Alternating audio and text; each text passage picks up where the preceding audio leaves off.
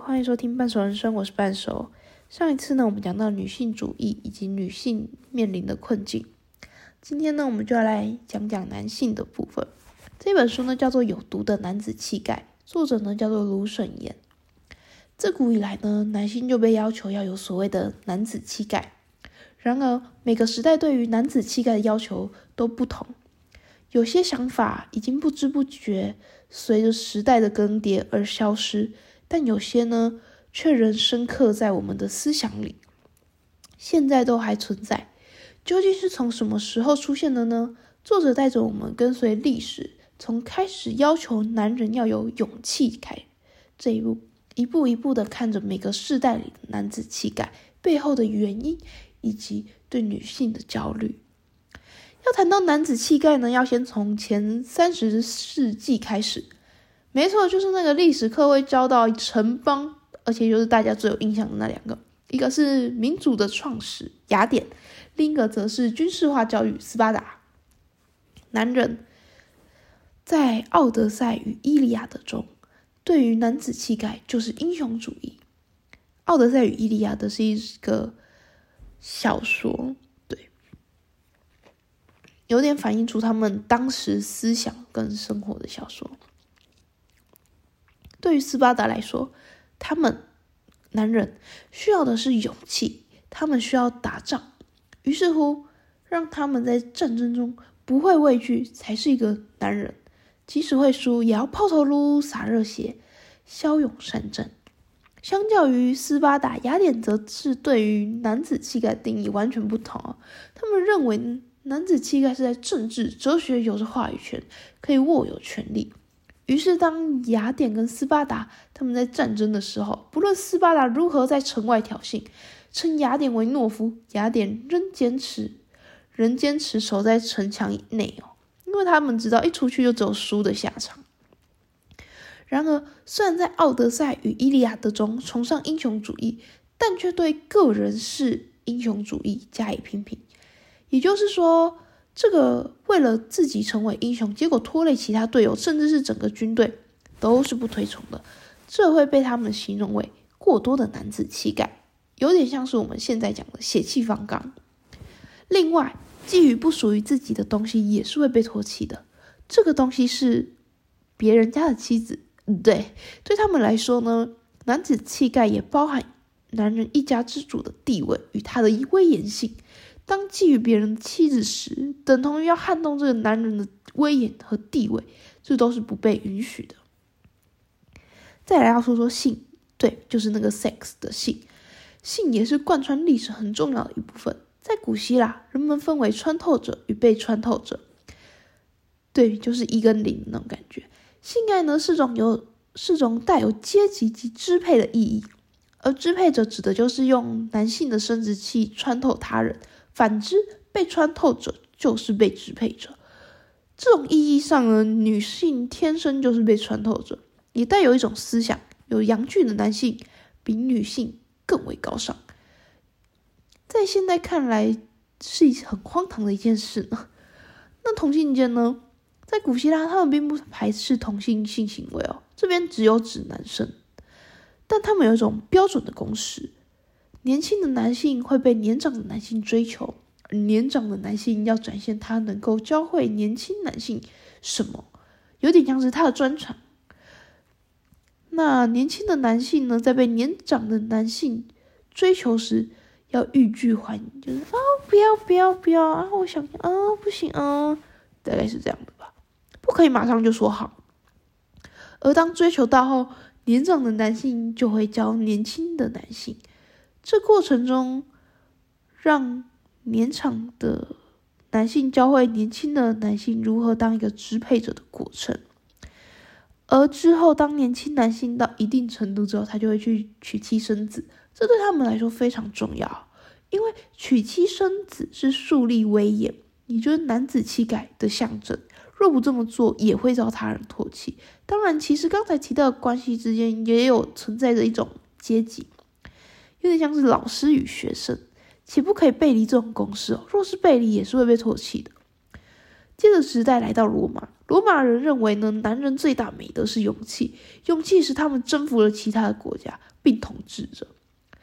但这也并非每个男性都有这种殊荣，实际上它也包含了一些种族啊跟阶级的概念，为了显示一些人的种族优越。奴隶和外邦人是不配被称作为男人，一般的生理男，一般生理性别是男性的也不例外，都不配。但若是奴隶、外邦人，很能忍受他们身体上的痛苦，又或是展现出过人的勇气哦，就会使他赢得众人的审核，并认定为他们是真男人。罗马的角斗士便是，角斗士呢是种让两个人在场上互相打斗的一种。游戏，然后其他观众就是在外围，对，有点像是罗马竞技场那种感觉。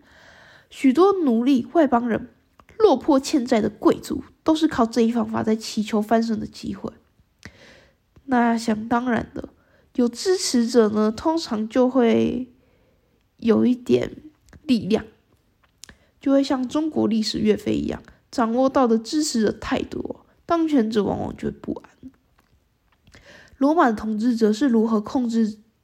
避免他们的支持者太多的呢？他们会用惩处，也就是惩罚，在公众面前呢执行对当事者的男子气概，显然是种羞辱，有点像是当新加坡的那个皮鞭那种感觉，就当面羞辱他。其实呢，这种东西呢也有带，也带有一种不要逾矩的，不要逾矩自己的地位的一种隐含。而到罗马，人们也开始从勇猛到自我节制，要求谨慎与自我控制，而不是无脑的勇气。此时，为男子气概增添了许多限制。但中世纪开始出现了许多神职人员，他们保持贞洁，在教堂抄文章，无法展现传统的男子气概，连最基本的与女性发生性关系都做不到。两性间的分界变模糊了，引起了男性的认同危机。于是，他们剥夺了女性神职人员的工作，并宣称离女性越远越神圣。宗教界的厌女情节呢，在十一世纪达到顶峰性行为女性都被污名化，人被强制守贞，这些在文学作品或历史记载都会看得到。大家有兴趣可以去查。但神职人员呢，用这一方式。来让自己定义为比一般的男性还要高尚。他们不靠征战，而是用圣经来教化敌人。他们会压抑雄性的本能，雄性的本能这种冲动。他们建立起自己的真男人理论。为了不跌落神坛，许多公共领域都不允许女人。神职人员这一理论的话，基本上就是在自己的小圈圈互相取暖了。因为其实这并没有真的影响到男子放弃。武力，这边有一个很好的例子哦。中世纪很有名的一个就是骑士，骑士精神是许多女人向往另一半拥有的条件。在许多韩剧会看到，什么女生快跌倒时一把抱住她。现实可不是韩剧。回到主题，基本对于骑士精神啊，就是对女人好，替女人解围，把女生捧在掌心上，呵护默默为她好，解决危机的。但中世纪的骑士与我们所想的大相径庭哦。正如理想很丰满，现实很骨感，烧杀掳掠才是真实上演。那些对于骑士精神，在中世纪里也充其量是理想。而骑士之间呢，也会借由竞赛来获得地位比自己高的女性的青睐。毕竟这又象征了武力与爱情，我都是最优越的那一方。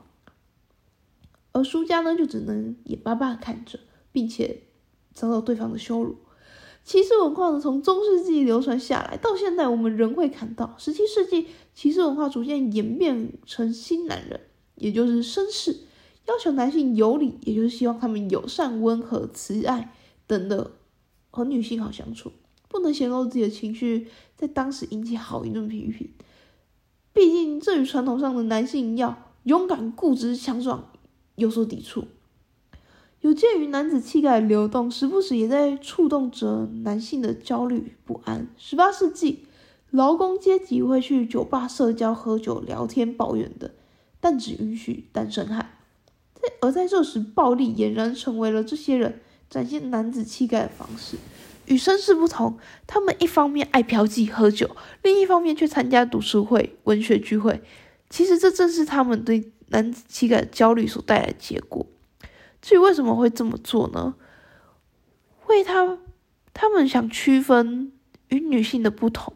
女性逐渐的开放自由，相比之下，男人的开放却少得可怜。于是，女性与男性的界限开始越发模糊。而自古男性比女性优越，这在时代的不断进步中哦，逐渐动摇，引发了男性对传统性别社会即将崩坏的危机感。书中认为，男性对于自身男子气概消失之后该何去何从感到焦虑。女权运动。撼动了父权的社会，会使男性失去支配者的地位，变成被支配者。但各位，男子气概实际上也是压迫男性的口号。当我们放弃所谓女性特质时，男性也才可以不用再被框架给限制住，不用勉强自己去符合所谓的男性特质。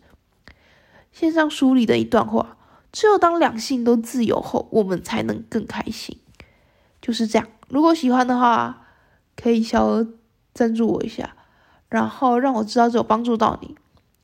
然后之后可能会比较有点不太固定，没有办法一个礼拜上一篇，可能要两个礼拜。对，就是没有办法这么赶一个礼拜上一片。